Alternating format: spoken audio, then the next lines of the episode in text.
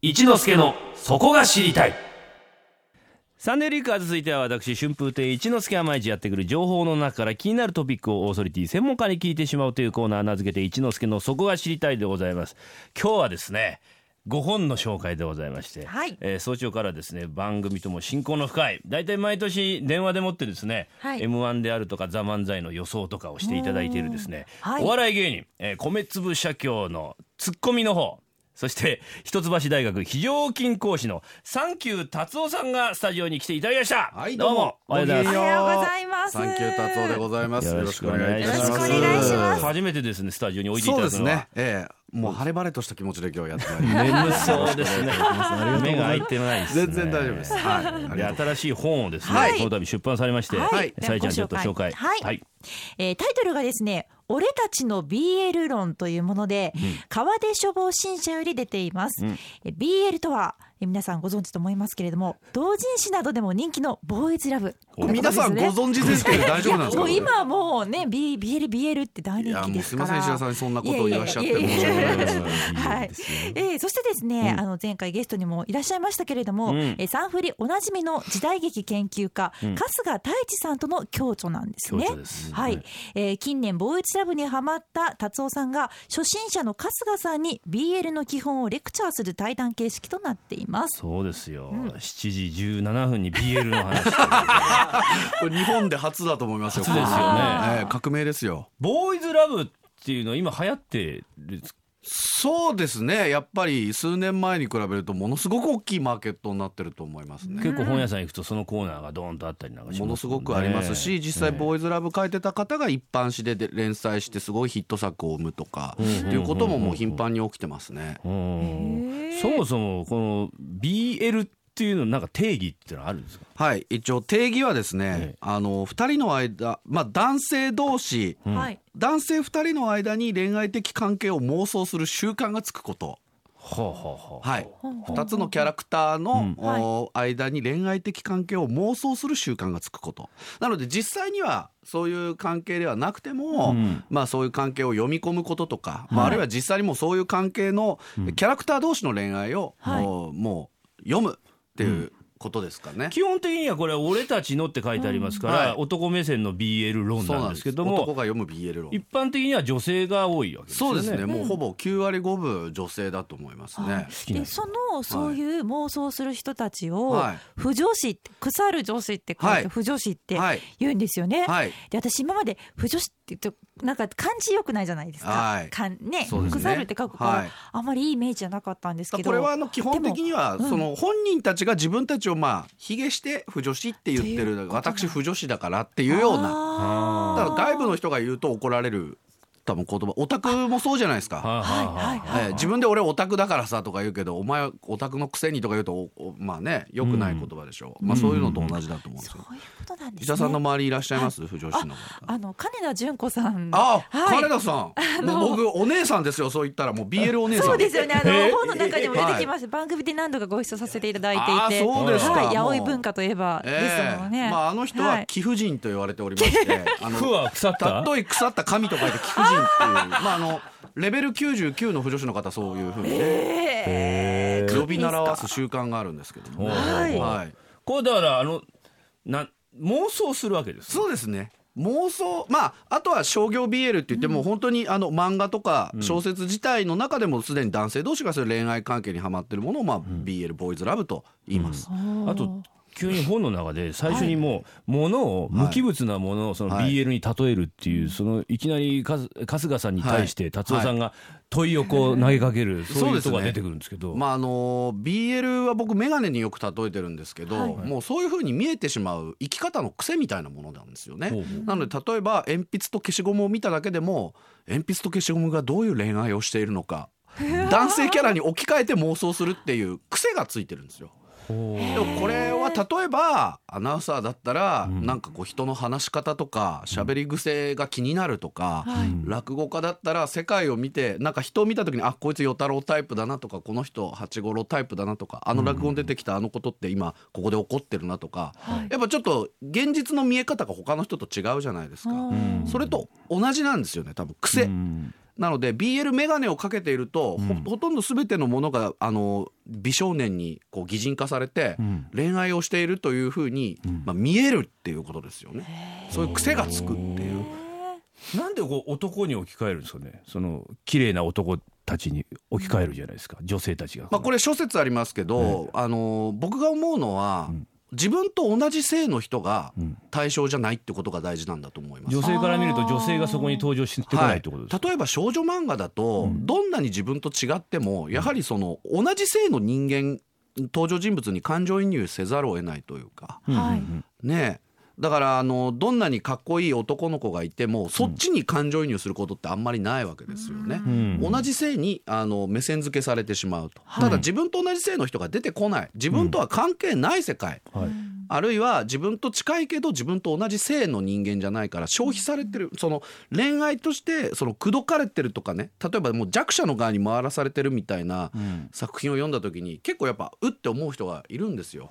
そこまあど男同士だと自分と同じ性の人じゃないから、ん。割とこう気楽に読めるっていう人が結構いましたね。まるで自分が入り込まないファンタジーの世はい界ということですか、はい、そういう方が結構多いんじゃないかなと思いますね。はあはあはあ例えばだからこの本で出てくる鉛筆とはい。消しゴムの関係みたいなはい。のを想像する。これこれがこの鉛筆と消しゴムの二人が恋愛してるっていうふうに想像するわそうけですこれは結構あの不女子の中でメジャータイトルですね。メジャータイトルなんですか？まあ落語で言うともう小褒めに近いやつですよ、ね。これができなきこれゃができなきゃまず。BL 語れねえよっていう。そうでまず二つ目には昇進できないよみたいな感じのやつですね。ほうほうほう。はい。まあ、なのでまず消しゴムと鉛筆がそれぞれどういうキャラなのかっていうのを妄想するわけです。うーんだから消しはい。や石田さんあやってみるテストです。えはい。テストえ、はい。鉛筆は、はい、うーんまあそうですよね、うん。いいなイメージですけど、はい。鉛筆がやったこと、あなんか間違ったこととかも、はい。消しゴムがはい。こう、後からこう消し消してくれるっていうことで、はい。なんかこう世話焼きの女房のようなイメージなるほど。消しゴムが。消しゴムが世話焼き女房的な感じ的なね。感じ。なるほどなるほど。はい、鉛筆くんはどういう性格だと思いますか？性格ですか、はい。うーんそうですね、消しゴムよりも自己主張が強くて、おう。何でもやってしまうが。それはなんでだと思います？えー、自己主張が強いのは。え書くものなので、はい。し表現できる。ああなるほど。はい。そこは素晴らしいですね。つまり、はい。鉛筆である理由はどうしても必要なわけですよ。ええで書くものだから自己主張が強いっていう、うん。ちゃんとキャラクターがなぜそういう性格なのかってちゃんとものの根拠があるじゃないですか。うん。それと一緒で。で消しゴムはいつもそういう自己主張が強い人の尻拭いをするような世話焼き。つまりあのそれぞれのものが擬人化された時にちゃんとそのものを象徴するような性格付けがされてるわけですよね。で2つのものの関係がしっかり今世話焼き女房とかありましたけど、はい、うん。例えばまあピッチャーとキャッチャーの関係にしてもそうですよね。まあ、何でもその2人の関係をまあ恋愛的に解釈するっていうことなんですよね。これが恋愛に結びついそうなんです。くのが BL なんですこれ鉛筆と消しゴムできてんじゃないか？みたいな。だからたなんか例えば男同士部活帰りにはい。なんか2人で喋りながら帰ったりとか普通にありますよね男だったら。はい。はい。でももう不女子の眼鏡をかけてしまう BL 眼鏡をかけると、うん。男なのに2人だけで帰って、あの2人ちょっとうん。できてんじゃないの？みたいな。そう考えるとなんかとっても幸せな気持ちになるっていうかね。はあ、へー例えばじゃあ話し家もそうですね、はい。た僕弟子いますけど、はい。師匠と弟子がこういて、え。なんかちょっと年取ったおじさんが座ってて、はい。前でこう直立不動のはい。電車の中ではい。若者がカバンを持って立ってる、ええ。師匠こちら空いてます。みたいな、えおおそうかみたいな、ええ。この不女子の人がはい。電車の中見たら、あの二人できてるできてる。もうそのもう年の差カップルですよね。なんだったら血のつながりのない親子関係なんてもうこんな燃えることないですよね。だからもう弟子が師匠に羽織をねこう着せるところとかもう多分不女子の方見たらもうグッときちゃうんじゃないでしょうか。まあ本当ねなんかそういういろんなもの、まあ、仲良さそうな、はい。例えばまあカップルだとイチャイチャしかないですけど、はい。男同士の関係っていろいろあるじゃないですか、まあ、そのライバル関係であったりとか。はなんかこういつも毎日一緒にご飯食べてる関係じゃなくても意識し合ってる関係とかあるじゃないですか。はい。何あの二人なんか実はこそこそ付き合ってんじゃないのみたいな風にうん思うというね。うん。うん。その思うのがなんかこのいろんなものをこう、はい。ほ埋めていくというか隙間を埋めていく。そうです。なんか頭の体操みたいな頭のスポーツですね。頭のスポーツ。脳のスポーツです。BL はスポーツスポーツなんです。いやでも本当に想像力が膨らみますものね。はい。あの生きてて倍楽しいですよ。目の前で起こってることと、ええ。あと自分が妄想することで、うん。もう倍楽しいです。僕 BL をねやっぱりもうあの読むようになってから、ええ。あのあ今まで見てた世界ってモノクロだったんだなってちょっと気づいたんですね。カラフルだったんだもっとっていうあの人間になりました僕。でも男なんでちょっと抵抗あるじゃないですかやっぱり。男同士のこの恋愛感情っていうのは。はい、これはうん。だから、あのー誤解しないでいただきたいのは、あの二次元のうん。男性同士だと思ってもらいたいんですよね。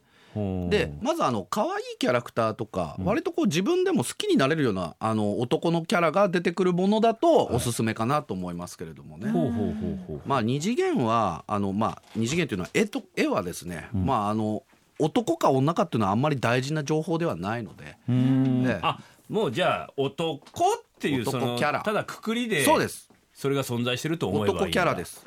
もう同じ絵でも男って言われれば男に見えるし、女って言われれば女に見えちゃうんで、うーん。もうあのキャラクターとして考えてもらえればなと思いでねこの中でおすすめの BL 本っていうんですか、はい。紹介されてますよね、はい。はいえー中村春菊。あ先生の。そうです。もう一之輔師匠覚えてるじゃないですか。純情ロマンチカ純情ロマンチカ僕アニメに私ははい。昨日岩手のはい。図書、えー本屋でえちょっと岩手だったら誰も見てないかなと思って。えうわうわうわマジで。はい。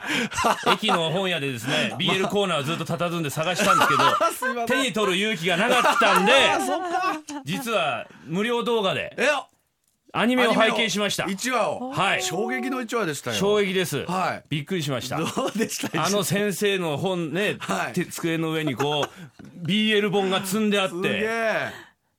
ちょっとでもね、ええ。やっぱ綺麗な者同士がこう、はい。でなどっちかに感情移入したりなんかするね、はい。はい。で、はい。男なんだけど、はい。もうその辺もどうでもよくなってきますね。ああそうですか、うん。あ早いですね。二人男なんだけど、はいええ。はいはい。うん、もうどうでもよくなるぐらい。すごい。なかなかよかいいなと思いますさすが。えちょっと紹介してください。改めてこのはい、ということで、はい、えーこちらのですね、えー、ご著書、えー、サンキュー達夫さんと春日太一さんの著書です。俺たち BL 論は、川手処方新社より税別1600円で絶賛発売中。これ深い本ですからぜひですねお買い求めください、ありがとうございます。はい、今日はお笑い芸人で大学講師のサンキュー達夫さんにお話を伺いました。ありがとうございました。ありがとうございました。さあそれでは一之輔さんがその初めて見たとおっしゃってます、えーボーイズラブのアニメ「純情ロマンチカ」の第3期オープニングテーマ「ホックステールズ」で「 Innocent Graffiti」お聴きください。Sunday Flickers.